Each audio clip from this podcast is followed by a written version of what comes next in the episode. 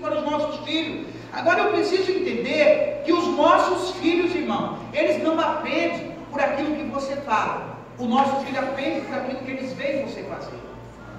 Você está entendendo? Isso aqui é muito sério, irmão, é muito sério. Os nossos filhos, eles não aprendem com aquilo que você diz. Ah, eu falei tanto para o meu filho, mas o meu filho faz diferente. Recentemente eu ouvi um homem que estava, que levamos ele para casa de recuperação,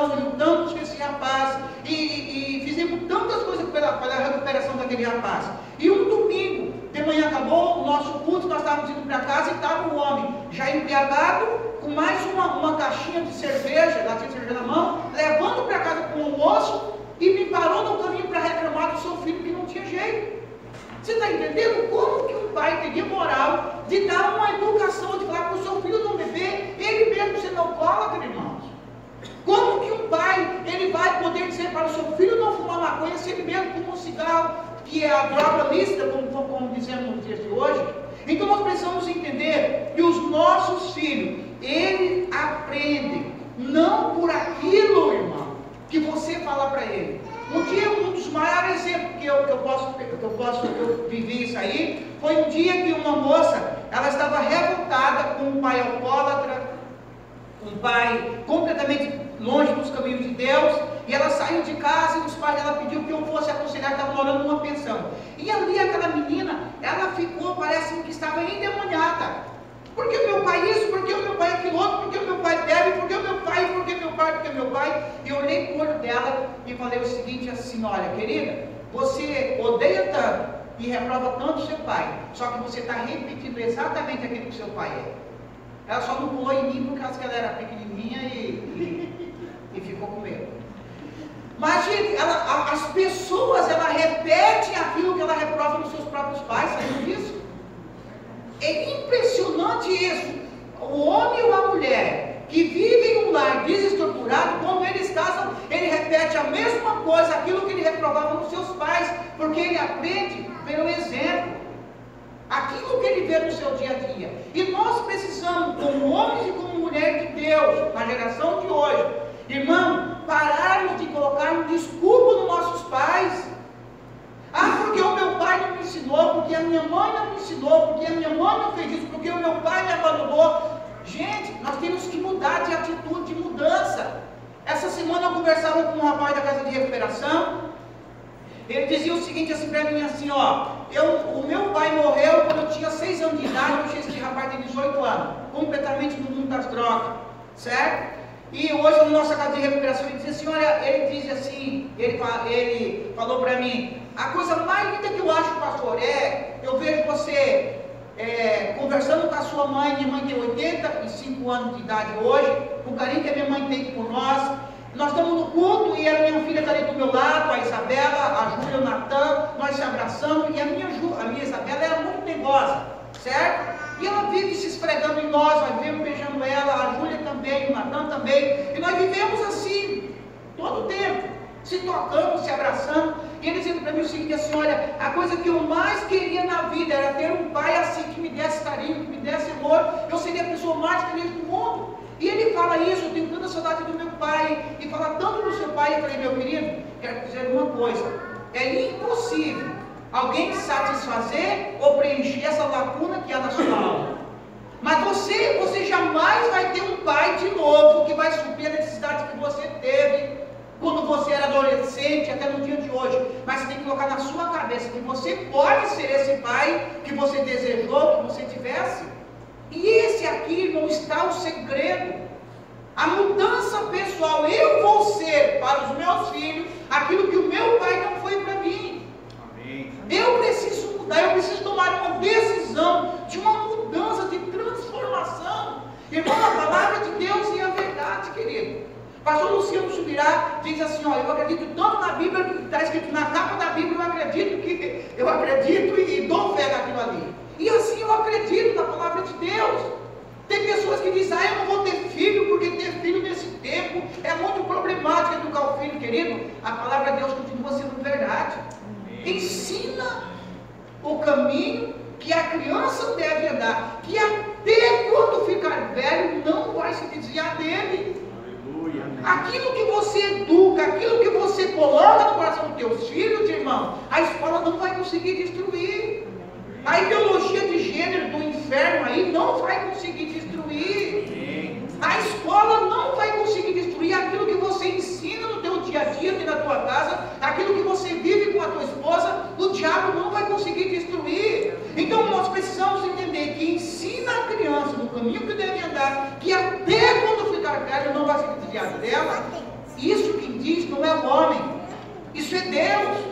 E a palavra de Deus diz mesmo que ele não é homem para mentir e nem filho de homem para se arrepender. Aquilo que você coloca no coração dos teus filhos, que você educa os seus filhos, nada e ninguém vai conseguir destruir. É interessante que em Provérbios, no capítulo 4, abre aqui, é bem interessante para nós entendermos esse tópico aqui. Provérbios no capítulo 4.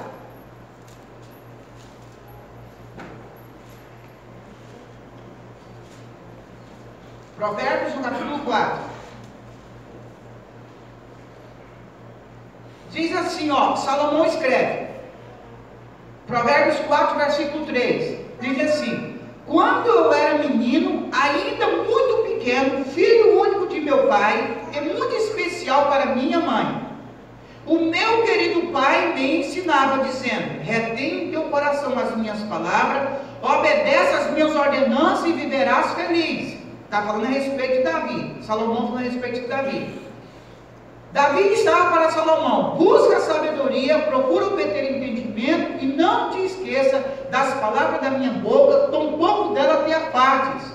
Não abandones a sabedoria e ela te protegerá. Ama e ela te dará segurança. Salomão, quando era criança, Davi já era um senhor, e Davi pegava Salomão e dizia: Salomão, meu filho, se você quer ser feliz sobre a face da terra, você quer ser um bom rei, você quer ser um bom pai, você quer ser um, uma pessoa de influência na, na, sociedade, meu filho, não despreze a disciplina. Meu filho, ame a sabedoria, busque a sabedoria. Não se afaste desse ensinamento. E Davi, a palavra de Deus diz aqui, que Salomão dá o testemunho pessoal dele, dizendo o seguinte: o meu pai sempre falava isso. Perceba-se uma coisa.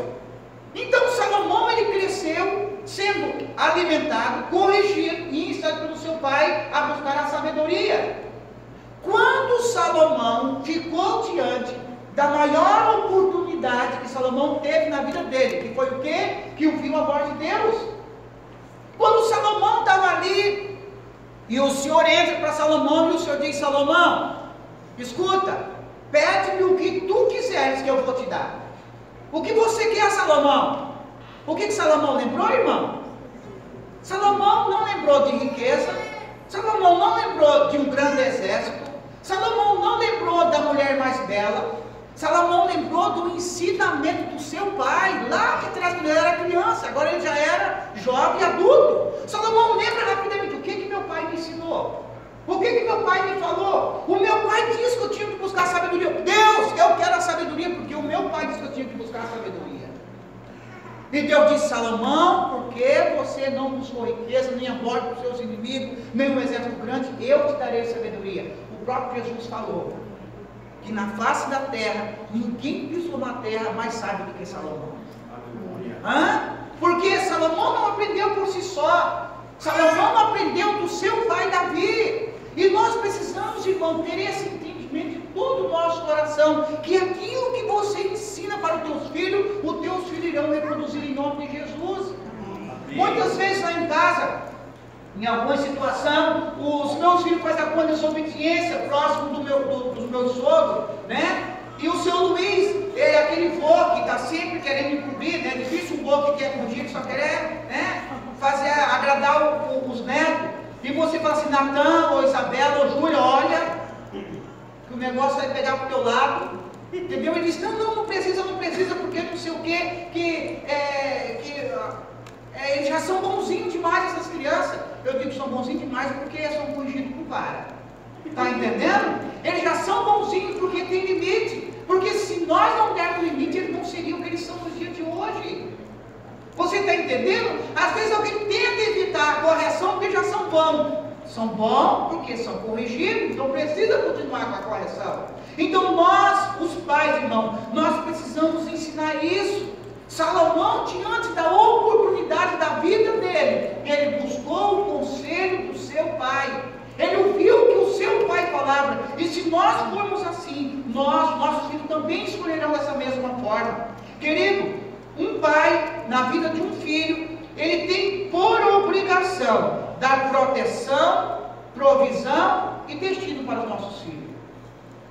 Você não pode esperar que o presidente da república, que não tem moral nenhum, dá destino para os seus filhos, dá proteção, dá direção. Você não pode esperar, meus amados, que a escola dê educação para os seus filhos, porque a escola só dá alfabetização, só ensino. Você está entendendo? A educação quem dá é você como pai, você como mãe. Essa semana, eu acho que terça-feira, um pai bateu na porta da minha casa, era quase a hora de eu levar minha filha para a escola, a Isabela. Ele disse o seguinte assim, o pastor, ele chegou todo assim meio desenchavido, é o seguinte, ó, a, a minha filha, ela tem reclamado muito que é, a, a Giovana tem reclamado muito que ela tem encontrado muito conflito com a Isabela, a minha menina, de 11 anos, né? A Isabela, 11 anos. E, e essa amiguinha esses dias estava conversando lá na escola e essa amiga, ela não falou que foi a Isabela, falou que essa amiga falaram para ela assim, Isabela, quebra a cara da Giovana. Pastor, você já imaginou isso, não sei o quê, aquela coisa toda. E, e, eu queria que você fosse comigo lá na escola, nós chamássemos a pedagoga e nós colocássemos as duas meninas junto para nós resolver essa questão. Eu falei, querido, para que chamar a pedagoga? Para que ir na escola? Não é minha filha, é tua filha? Eu falei, exatamente isso.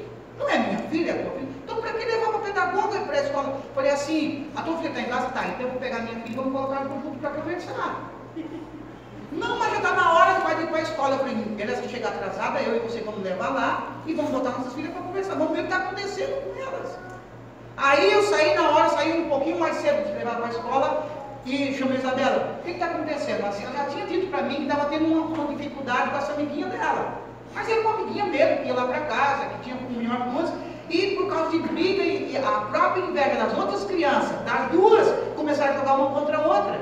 E nós sabemos como funcionam essas coisas de criança, né?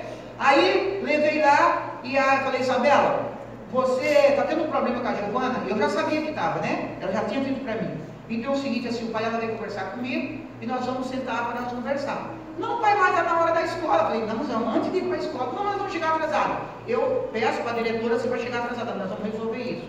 Cheguei lá, chamei um rapaz, ele veio com a filha dele, entramos no meu carro, conversamos, acertamos tudo, compreende?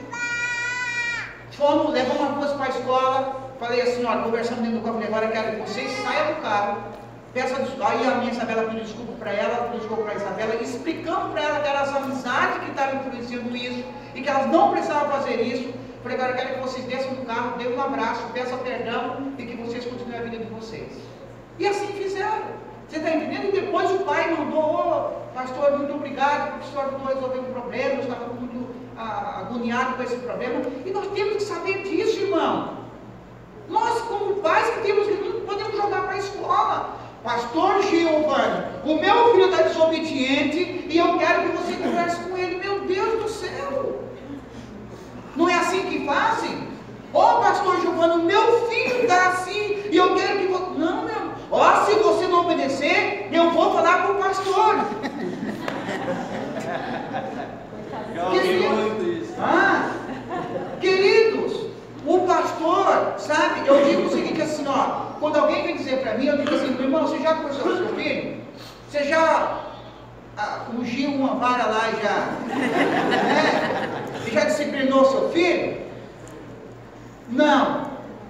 Não, se já orou, conversou com o filho, já disciplinou com o pai, agora você já orou e jejuou para essa caixa de demônio que está oprimindo o seu filho largar, não largou? Tá, então agora eu vou orar por ele. Mas enquanto que você não corrigir, enquanto que você não orar, Enquanto que você não ser o pai que você deveria ser dentro da sua casa, não adianta vir falar comigo que eu não vou resolver, gente. Aí os filhos ficam com medo do pastor. Meu Deus, o pastor vai vir falar comigo, já fica tremendo, o que, pastor vai fazer? Que meu pai não está podendo fazer. É ou não é? Então nós precisamos aprendermos que cada um tem a sua função, irmão. Digo que você tem, eu oro, eu, eu jejuo, eu, eu profetizo, eu, eu tenho visão, qualquer coisa pelo fim dos outros.